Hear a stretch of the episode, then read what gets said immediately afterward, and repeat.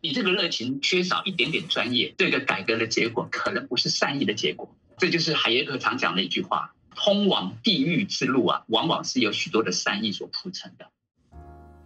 那欢迎大家来到《花甲少年看世界》这个节目。其实最近呢，大家都会发现说，从很久以前开始，我们就一直在讲说人口危机，人口危机。那甚至呢，前几年还有听到什么人口的危机就是国安危机这种比较耸动性的话语。那我们今天邀请的是台大呃社会学一位很知名的专家，然后希望可以跟我们聊聊说这个其实呃好像很严重，但是其实大家都常常忽略的一个问题。那那我们欢迎薛成泰老师。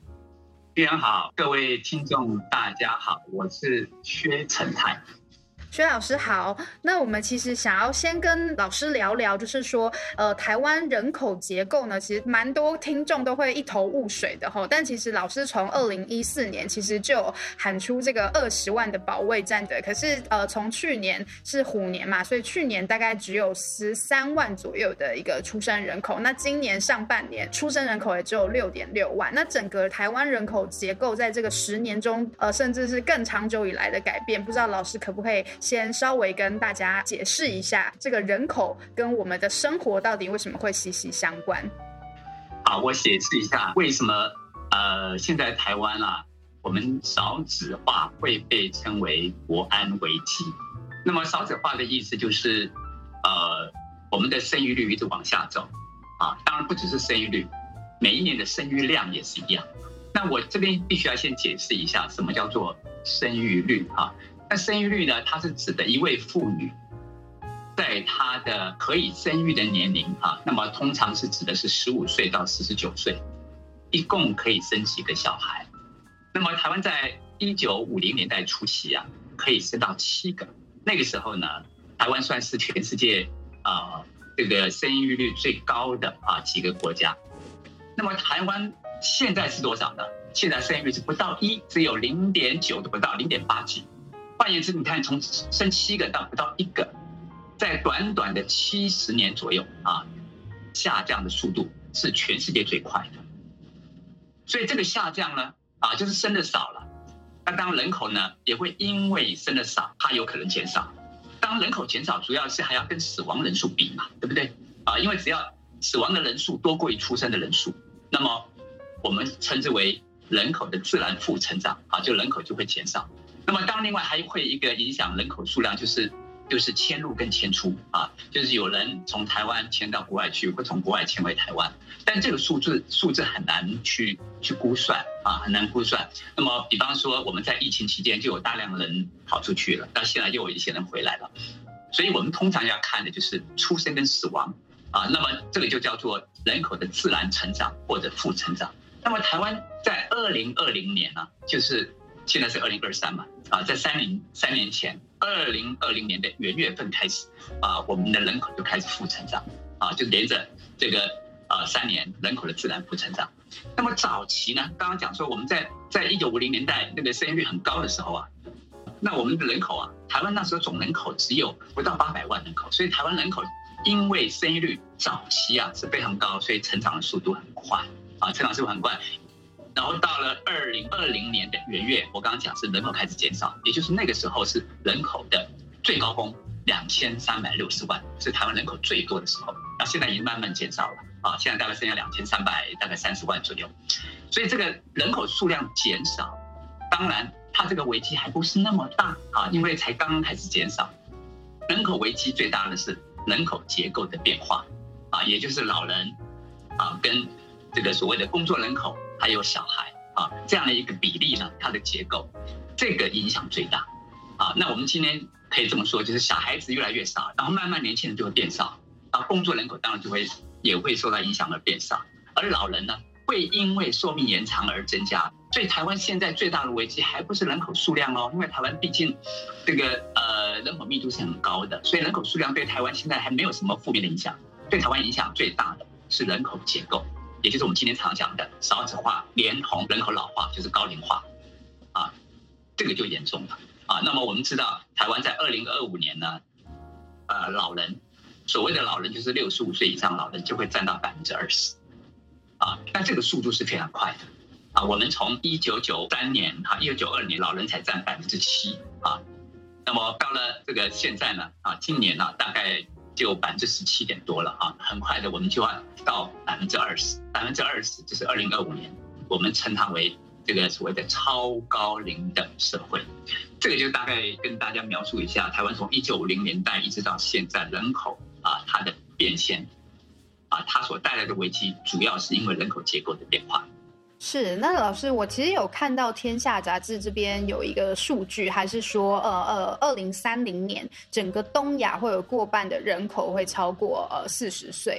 那我们也可以看到说，呃，亚洲的人口其实是很多的嘛，但是就像老师刚刚说的，这个呃人口结构的变化在亚洲是特别的明显，尤其是说台湾邻近的呃日本啊、韩国啊，甚至我们一直以来以为说，哎，中国也算是呃享受人口红利很好的一个国家，都已。已经渐渐的陷入这个呃人口负成长的危机。那不知道老师怎么看？说哎，这个东亚国家在人口这一块上面，就是结构改变特别快，有没有什么样的因素呢？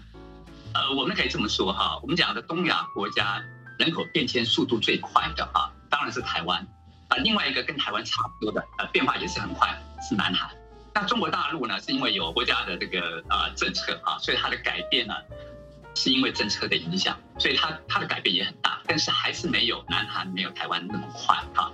那么南韩早期也是生育率很高，但是它没有高到像台湾那么高。我刚刚讲台湾是一九五零年代初期可以生到七个，韩国顶多生到六个，日本也是一样，它最高的时候也没生到那么多啊。但是日本比较早啊，比较早就是生育率就开始下降，可是日本下降的速速度不快哦。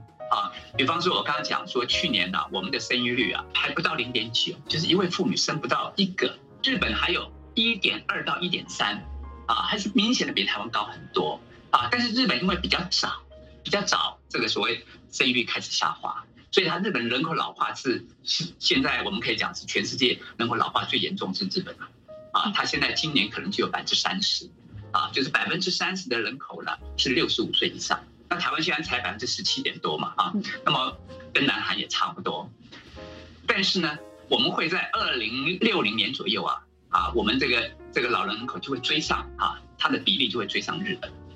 那么为什么会这个样子啊？其实我刚刚讲说，现在呃，台湾跟南韩呢是生育率下降速度最快的。那么生育率下降有很多的原因呢，我想各位听众都知道嘛，啊，这个这个第一个。大家想到说哇，薪资都没有涨，这个房价拼命的飙，根本买不起房子，怎么会想到结婚生育呢？啊，就是对于未来觉得没什么希望嘛，啊啊，所以这是一个经济因素了啊。当然我们知道经济因素，尤其是最近最近这几年通膨又很明显啊。那么年轻人的薪资，即便你找到找到工作，还不一定能够养活自己啊。那你怎么敢结婚？你怎么敢生育？这是很现实的一个问题。但是除了经济因素之外，哈，其实观念也是很重要的。早期啊，因为我们可以回想一下，就是一九五零年代那时候，台湾是高生育的时候，那个时候的父母亲难道就比较有钱吗？他其实是更穷的，啊，国民政府刚从中国大陆撤退到台湾来，什么都没有啊，那么所以当时是比现在更落后，而且是贫穷。但是那时候为什么生那么多？啊，当然有时候生育啊，是当年的人可能他对于生育的知识啊。并不是那么普及，也不小心就生了啊！但是不管怎么样，他们因为自己没有机会受到教育，然后也没有很好的工作，也没好的收入，所以当年的父母亲既然把小孩子生下来，拼了老命把小孩子养大。他养大主要的目的在哪里？就是他把希望寄托在下一代，啊，希望把下一代养好，让他能够翻身啊，为这整个家庭呢啊，能够带来一些啊这个呃收入啊。那么现在不一样了，现在的父母亲啊，基本上都可以进入高等教育，学学历都不错啊。那他可能不会寄望他的下一代来替他打拼，或者是靠他养老，反而是认为说生的下一代呢啊，对他的工作会有影响。哇，我又要工作又要照顾小孩，那怎么办？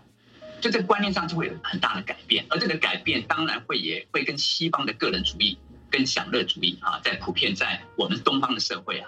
啊，东方社会以前就是比较讲求这个传统的规律啦，啊，这个好像有点压抑的比较厉害一点。那么透过了我们的这个教育的西化啊，首先带来就是个人主义，然后追求享乐，追求享乐就是完全就是哎，我自己要先照顾好我自己啊，对不对啊？呃，我想要出去玩，那可能就比哎那个我要不要生小孩，要不要结婚要来的重要啊，对不对？因为人生苦短啊，啊，有机会去玩为什么不玩啊？那尤其是现在消还配合消费主义，哇，这个网络上购物啦，各方面啊打折了，好像是打了折扣我没买就会吃亏一样，尤其是闺蜜买的我没买，那怎么得了啊？所以。像现在很多的，除了我刚刚讲是经济因素之外，还有这种观念的因素。这就是为什么现在蔡政府不断的加码，哇，你你生育我给你多少钱哈，然后这个育儿津贴不断的加码，也没有用啊，啊，反而每况愈下啊。那么加上我们的领导人就自己就好像并没有，呃，你有这个政策要鼓励生育，但是你嘴巴并没有对于家庭跟婚姻给予这个肯定正面的价值。啊，所以大家也不晓得的这个领导人的态度如何啊？这个就是导致最近这几年啊下降的特别快。那南韩为什么呃也会很快呢？南韩的下降速度最快是最近这五年的事情，因为南韩还多了一个因素，除了经济因素啦啊，跟台湾很类似啊，甚至比台湾还更糟糕，因为它的贫富差距更大。那么它一样也是教育西化、个人主义、享乐主义、消费主义哈，所以年轻人。当然就是为自己先打算再说了，我自己都顾不好，我还顾那么多，对不对？啊，这个很自然就有这个想法，啊，这个是南韩跟台湾很类似的地方，啊，还有房价很高。那么南韩还多了一个因素，就是北韩因素啊。那个北韩啊，尤其是最近这五年，它的飞弹技术啊进步的很快，它实质上给南韩带来威胁，啊，而且北韩的领导人呢，好，大家对他是这个，呃，这个变化莫测哈。啊动不动就给你射个飞弹，然后这个所以南韩的年轻人呢，也对于这样一个啊呃这样的一个局势，就是南北韩它只有三十八度线啊，啊根本没有像台湾有个海峡还隔着啊，有明显的威胁啊，这个也可会导致南韩他们的啊首先不太敢结婚，他不敢结婚就不会生育。南韩跟台湾一样啊，我们都是小孩子都是因为结了婚才生的啊，台湾是占百分之九十六，那南韩呢是。百分之七，差不多将近九十八、九十七啊，日本也是很也是很高，所以不结婚当然就会影响到生育，这是最直接的因素啊，这是最直接的因素就是婚姻啊。当然我刚刚前面谈的就是经济啊、观念的因素，那是是那是最根本的因素啊，这个就是可以说明东亚国家哈，那么生育率啊原本很高会变得很低。那台湾如果有一天中国大陆也像那个北韩这样子有很具体的威胁，我看我们的生育率又会比韩国低了。是，那老师，您刚刚提到一个蛮有趣的地方，就是这个生小孩从一个希望，然后变成一个负担。那有看到一些说法是说，呃，就是以地球的这个负载来讲，就是虽然我们现在说出生人口减低啊，可是因为我们的这个基数还是很庞大的嘛，所以就是世界的人口还是会一直往往上走。所以其实他也有人说，生育率降低好像也没关系。不知道老师怎么看待这样子的一个说法，或是哎，可以在。跟我们多讲一点，说，哎，这个人口结构的改变，那实质上会对我整体的社会或是经济造成什么样影响跟困扰？其实这个问题哈，它是一个呃很多年来大家在讨论的一个问题，就是我们这个地球它最适当的人口负债那个量应该是多少？也一样，这个问题可以问台湾了。那这个问题是牵涉到人口跟地球永续或者是环境啊，也就是。呃，你要不要鼓励生育，让人口增加，然后对环境会有负面的影响啊？就长期以来就都有这种想法哈。那么最大家所熟知的啊，大概就是两百多年前马尔萨斯的人口论啊，认为那么人口是呈几何级数在增加，而粮食只能呈算术级数增加啊，就是一二三四五六七这样的增加的的速度哈。嗯，这是是粮食，那人口是二四八这样子上去的哈。那么如果按照这个方式来发展。那当然，粮食一定会不够吃，那地球就会因为要抢夺粮食，甚至会产生战争、饥荒等等因素哈。然后，那么地球人口就会少掉一大堆，啊，少了一大堆又恢复另外一个平衡了啊。这就是好像是这样子，就是哦，人口这个这个太多就引发那种刚刚讲的人口的，因为人口所带来一些灾难啊，那人口就会减少，又会恢复一个平衡。可是这两百多年来，并没有像马尔萨斯这样子发展啊。马尔萨斯当时所讲的时候啊，那个时间点，地球只只有十亿人口，十亿人口啊。那么两百多年前，当时的学者专家都认为，这地球要养活二十亿人口啊，对他们当时来讲简直是不可思议。我们去年十一月，地球已经有八十亿人口，八十亿人口啊，跟两百多年前马尔萨斯年代这样看，哎呦，他们很难想象地球居然有八十亿人口啊！而且根据联合国它的推推计啊，地球可能再过的三四十年。我们人口会增加到一百亿，到了一百亿之后，有可能开始减少。那么，为什么我们现在生育率下降，人口还会增加？道理啊，刚刚主持人讲过，因为人口基数太大了啊。即便过去三年有 COVID-19 有疫情，你知道吗？这三年来，地球人口还是增加七千万、八千万每一年哦，是这样子增加啊。因为基数太大，虽然我们讲就成长率下降了啊。就是我们整个整体生育率下降，现在全球的生育率啊，大概就是二点七，就是一位妇女平均是二点七啊。那台湾现在啊是不到零点九啊，我刚刚讲了哈，大概零点九左右。现在全球是二点七哦。那么你知道，在一九六零年代的时候啊，全球平均一位妇女是生五个啊，是生五个。现在大概是二点五了啊，已经比二点七又低了，大概二点五，就是刚好减半了啊。但是它的基数大，所以它的它增加的幅度不高，但是整体的数量就是很大。那么我们因为人类因为科技的发展，各方面的发展，所以我们这八十亿人口，地球居然都可以养活啊。那么对台湾来说也是一样，台湾现在两千三百大概三十万人口啊，你看我们基本上都养活了。那么台湾当然人口现在即便鼓励生育也不太可能增加啊，因为我们生育率实在是太低了，它会减少。所以我刚讲过，人口数量至少在。未来的二三十年对台湾的影响并不大，并不大啊。那么，但是呢，主要的影响是人口结构。各位想想看，老人啊，现在大概占百分之十七啊点多，然后慢慢就会超过二十，然后到了二零六零年，台那个台湾的这个老人可能会占到百分之四十，哎，六十五岁占到四十。你想想看，这些人都退休了，而且他需要医疗照顾，需要长照，啊，那我们工作人口是在减少的。啊，工作人员减少，那小孩子更不用讲了，直接的减少了更多，就整个结构翻转过来，那说怎么办呢？啊，所以台湾再过几年就会慢慢脱离人口红利了，啊，所以人口红利就是什么呢？就是我们的工作人口啊，十五岁到十五岁到六十四岁，我们叫做工作人口，这群工作人口呢，如果占总人口的超过三分之二，超过三分之二呢，那么就是在人口红利里头，表示我我的工作人口是多的。但是现在慢慢的啊，台湾在在二零二七年左右，我们就会脱离了啊。那这就是危机是在这个地方啊，全世界都是这样子，危机在这个地方。所以那你怎么办呢？我们人寿命的增加是人类最大的成就啊，人类从来没活过那么久过，这是人类最大成就。人那人类应该为他最大的成就付出一些代价啊，你不可能全部都是啊，因为活得久你什么都可以享受，不可能啊。这就是。人类因为发展快速，寿命增加了，但是你要面对增加那么多老人怎么办？啊，所以你怎么办？你既然没有办法阻止寿命的延长，那现在的听众啊，如果你是年轻人，你铁定会活得比我还久，这个一定是如此的，它会这样的发展。啊，你看现在整整个 COVID-19 那么严重，我们顶多只减少了零点一、零点二啊年的寿命而已啊，但是马上又又会回来了。所以现在唯一的办法就只有让生育率不要再往下掉，而且生育率应该要维持在啊，通常我们通常讲生育率至少维持在二点一个，就是一对夫妻啊能够生二点一个小孩，那才能够维持一个平衡。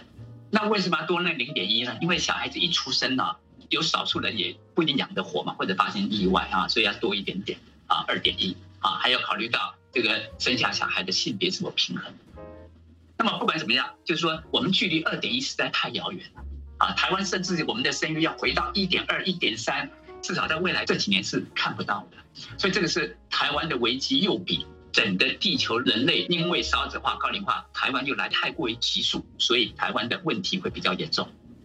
那老师，我其实，在看您的媒体上的一些文章的时候，我其实有一句话很就是印象深刻，就是你好像有曾经提过，就是说二十年前光看那个，比如说今年出生的人口，你就会知道说，哎，这二十年后这些学校会不会倒？以学校来讲，它就最直观的嘛，它一定要有学生，它才可以继续生存下去。可是我会觉得，台湾政府在这个人口的政策上面，好像并没有想象中的觉得这个算。是一个危机。然后您刚刚也有提到说，其实政府其实也有一些政策，我们有提什么呃零到六岁国家养，那甚甚至现在也有很多就是呃大学教育的补助。那过去养不起的，现在理论上应该都养得起了。那在政府政策这一块，不知道老师怎么看？说政府应该怎么样去面对？可以说是就是很长远的一个危机。那老师您刚刚也有提到，就是老人的部分。假设说我们可能真的没有办法提高生育率，那是不是要从老人的这个政策上面下手？您觉得呢？其实主持人讲的这些都是，呃，很多国家都在做这些事情。但台湾最难的地方，是因为它的变迁速度太快，所以它的政策呢根本赶不上它的变迁啊。因为有时候政策出来需要时间啊，需要时间。这就是他回到哈，就是我开始注意人口问题啊。事实上是大概就是二十九年前，二十九年前啊，一九九四年，民国八十三年四月十号，四一零教改运动，那个教改运动就是喊出广设高中大学。所以在那一天啊，就是民国八十三年四月十号那天，报纸上就看出我的文章。当时我就在提出警告啊，我说我们要注意这个学龄人口啊，这个人口的结构跟发展趋势，因为你不能看到当下，就是二十九年当下，当时要升学人口那么多，哎呀，升那个升学的竞争那么激烈，就喊出这个口号。我当时就就提出来，这个道理很简单啊，为什么呢？我举个例子。去年我们一共生了十三万九千个 baby，十三万九千。那么到了今年，他是不是一岁了？啊，他是不是五年之后要进入小学？所以五年之后进入小学的人，是不是这这就是十三万九千人？啊，还有可能会夭折一两几个人，对不对？那，道理很简单，他是不是十七年之后的大学生？对不对？很清楚。所以我们在今天这个时候，我们根本就可以。算得出来，明年一直到十七年之后，每一年可能的入学，不管是小学啊、国中、高中到大学的，他的这个入学的人口数量是多少？而大学一般来讲，就是出生人口要打个七折，就算是很高了。所以教育政策很简单，我们根本就知道未来这个入学人口有多少。所以在当年二十九年前，他们居然居然忽略了这个现象，因为你在每一个当下都可以掌握到十七年之后的。的入学人口数不是吗？所以我就是用这个理由要开始提醒他们啊！我说你们是善意的，是为了下一代好，没有错。但是你可能会害了下一代。当时我讲的时候，没有人理我。他们说，哎，还说我是教改的绊脚石。所以你明明看到现在升升学那么竞争那么厉害，你还反对广设高中大学？我说我反对的不是当下，我反对是你广设高中大学，你一做下去，不是明天就有新设的大学。通常是五年到十年之后才有新大学出现，那那个时候的人口结构是怎么样？你总要去看一下吧，对不对？你所以这个就是一个很多的改革是基于热情，你这个热情缺少一点点专业，这个改革的结果可能不是善意的结果啊！这就是海耶克常讲的一句话啊：通往地狱之路啊，往往是有许多的善意所铺成的。很多的领导人。他就想要做一些改革，哎，他有错吗？他没错，但他的改革只只是基于热情，没有一点专业，他的改革的结果很可能不是善意的结果。很多领导人都犯这个毛病啊，他觉得他有错吗？呃，他没错啊，啊，他知道他以前成长的过程可能看到一些他觉得不，呃，不应该发生在下一代的事情，他要阻止这些事情发生。哎，他有错吗？看起来是没错，但他忘记了，在他身上发生的事情未必会在未来发生，这就是一个。我们通常在推动政策的时候，为什么我一直在呼吁？你就好好的看你当下的人口以及它未来的演变的趋势。你不要看国外今天做什么，然后你要你要你就要学着它啊！尤其我也在我有另外讲了一句话，就是人文社会现象，包含人口，没有先进的国家，而只有先做的国家。人家是先做了，如果你把它当成先进，然后跟着去走，那绝对是失败的。这就是为什么我们要先先看看自己。啊，我们的这个所有的政策的对象就是我们的人口啊，啊，我们的人口怎么会变成这个样子？未来会怎么走？这个是最基础的，然后你再来参考国外的经验，啊，这样子才对。所以这就是台湾现在为什么你看，呃呃，那个呃，国外做什么哈，啊，我们就跟着加码，觉得没有做到，我们是落后，啊，觉得这种思维才是真正的落后，啊，即便是当前目前在政府部门的有些有些这个决策者。还是犯这样的毛病啊，而且我们的政府常讲说，你看我愿意拿出多少钱去补贴哪里去啊，去挹注到哪里，这个不是正面的贡献，这不是他在花钱。贡献是指我今天如果能够花少少少少的钱而做出一些具体的成果来，这才叫做贡献。而我们今天居然把花钱当做贡献，然后如果是前前面的如果有哪位领导人哈，过去领导人这个花钱花的少少，他会认为说，你看他没有诚意照顾弱势，其实这句话才有问题。如果任何一个领导人他花的钱都不是他的口袋钱，他如果愿意省省的话，代表什么？代表他知道老百姓赚钱不容易，这些纳税钱我要省省的用，我要用在刀口上。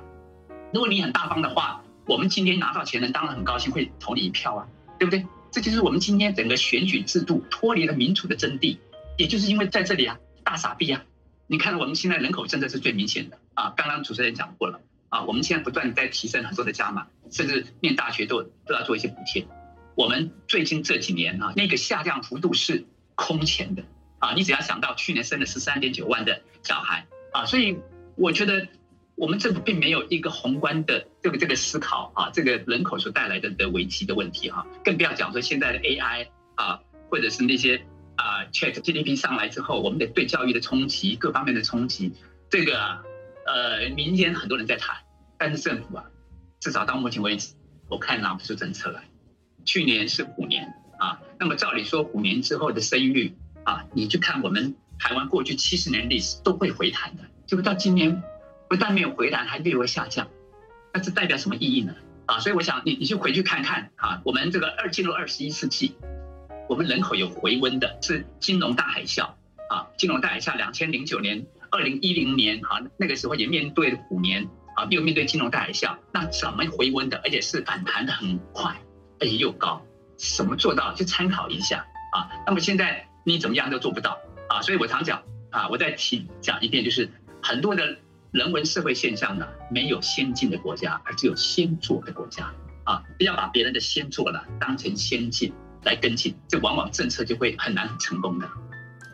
那老师，您刚刚提到这句话，就是我也觉得呃 很发人省思，因为本来我想要问您的问题就是说，就是哎有没有什么国外比较呃就是成功的案例？但是老师刚刚就也说了，就是没有所谓的就是先进的国家嘛，就是他们就是先做了，那我们可以去呃学习他们做的好的，然后也适合台湾的地方。但您刚刚讲到有一点，我也特别想要提出来讨论，是说政府没有整体。规划这件事，因为其实从您在您可能嗯，就是这一两年有评断过台大这间学校的学生嘛？因为您本身也是台大的老师，那您有说就是台大其实身为一个指标，那好学生感觉上是没有减少的，但是不好的学生增加了。现在会有一个氛围是说，呃，就是在过去其实政府算是有整体的规划的，所以我们今天也才会有台积电是成为我们的护国神山。那它在过去。或是十大建设，他们就是一个比较长远的去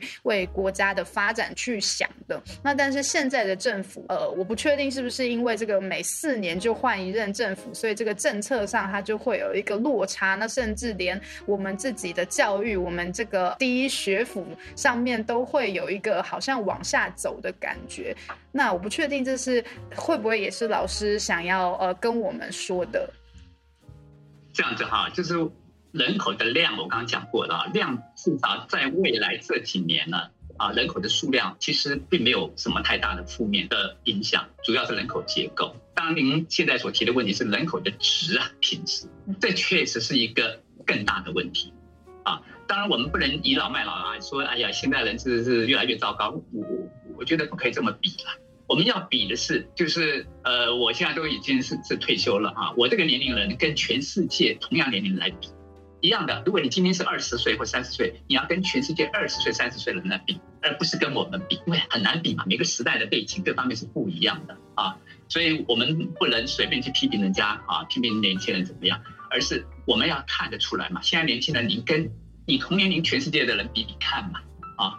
但是我我自己个人的观察是这样子啊，也就是台湾因为这个变迁速度太快，速度太快，它的影响是比较难去掌控的啊。尤其我刚刚讲个人主义。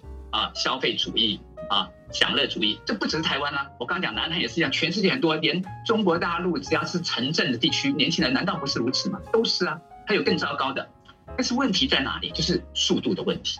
特别台湾的号称是民主，但台湾的民主是有点被扭曲了。啊，它的扭曲就是台湾的民主就等同于投票，所以台湾是选票优先呐。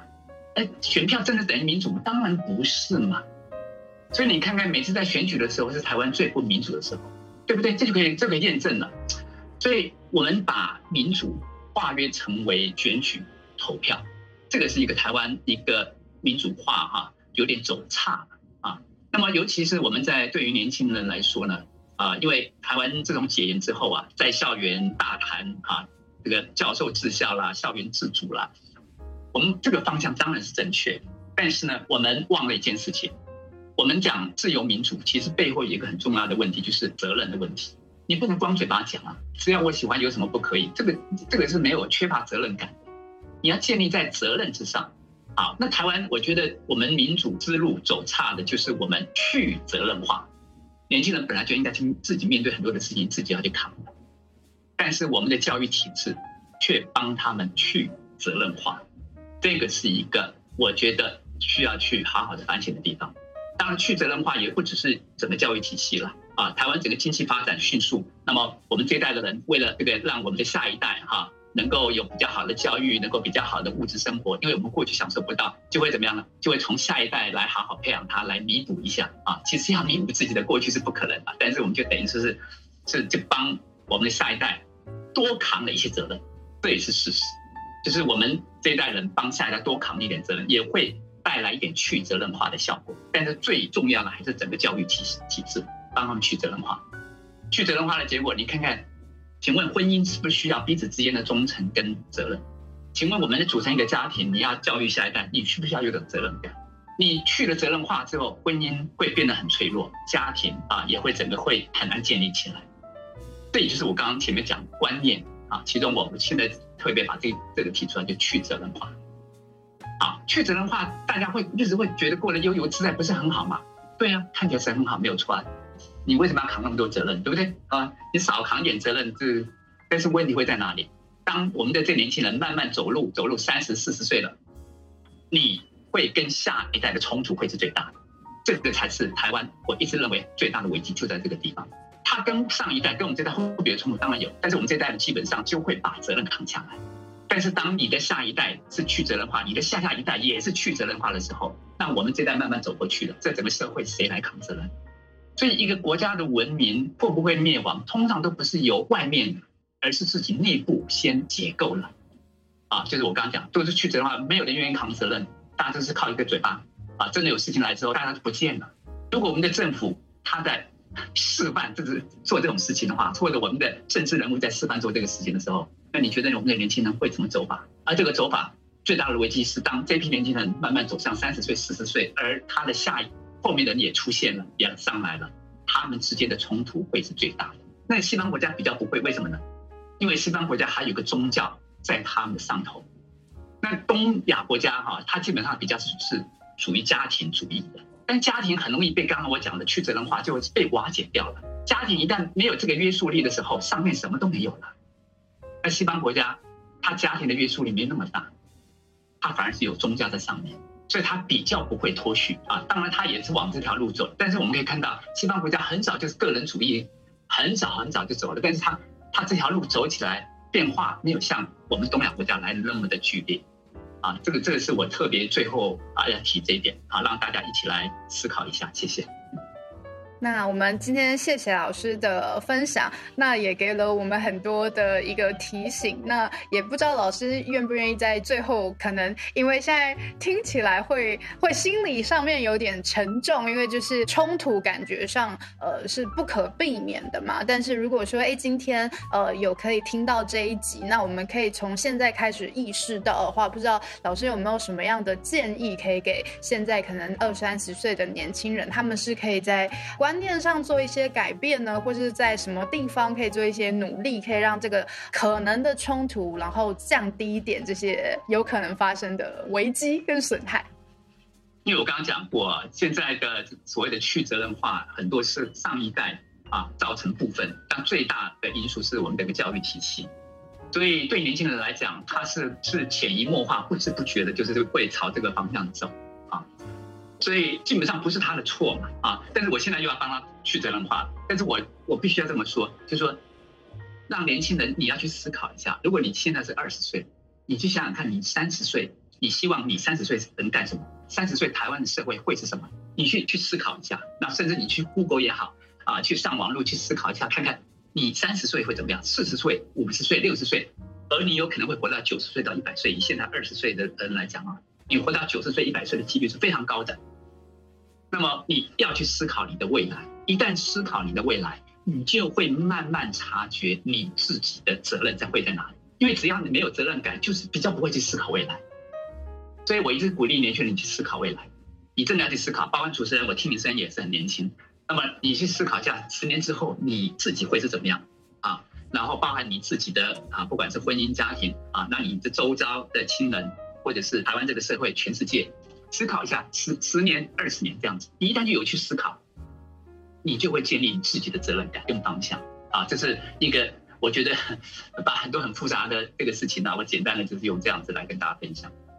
啊，那我们今天很谢谢薛成泰老师的一个分享。我们其实从本来只是讲这个生育率的问题，然后讲到人口结构的一个变化，那甚至最后我们其实是在讲到就是整个大环境上面，大家都会说我想要怎么样都没有什么不可以，我可以为自己负责。那但是真正的负责其实是需要经过很多的思考跟很多的承担的，然后大家可能也需要扛下一些责任，才可以继续往前走。那我我。今天非常谢谢薛成泰老师的分享，然后也希望今天如果有幸可以听到这集的大家，可以呃去想想十年后的自己会呃面临什么样的社会跟怎么样的未来。我谢谢薛成泰老师，谢谢，谢谢玉安，谢谢大家，再见。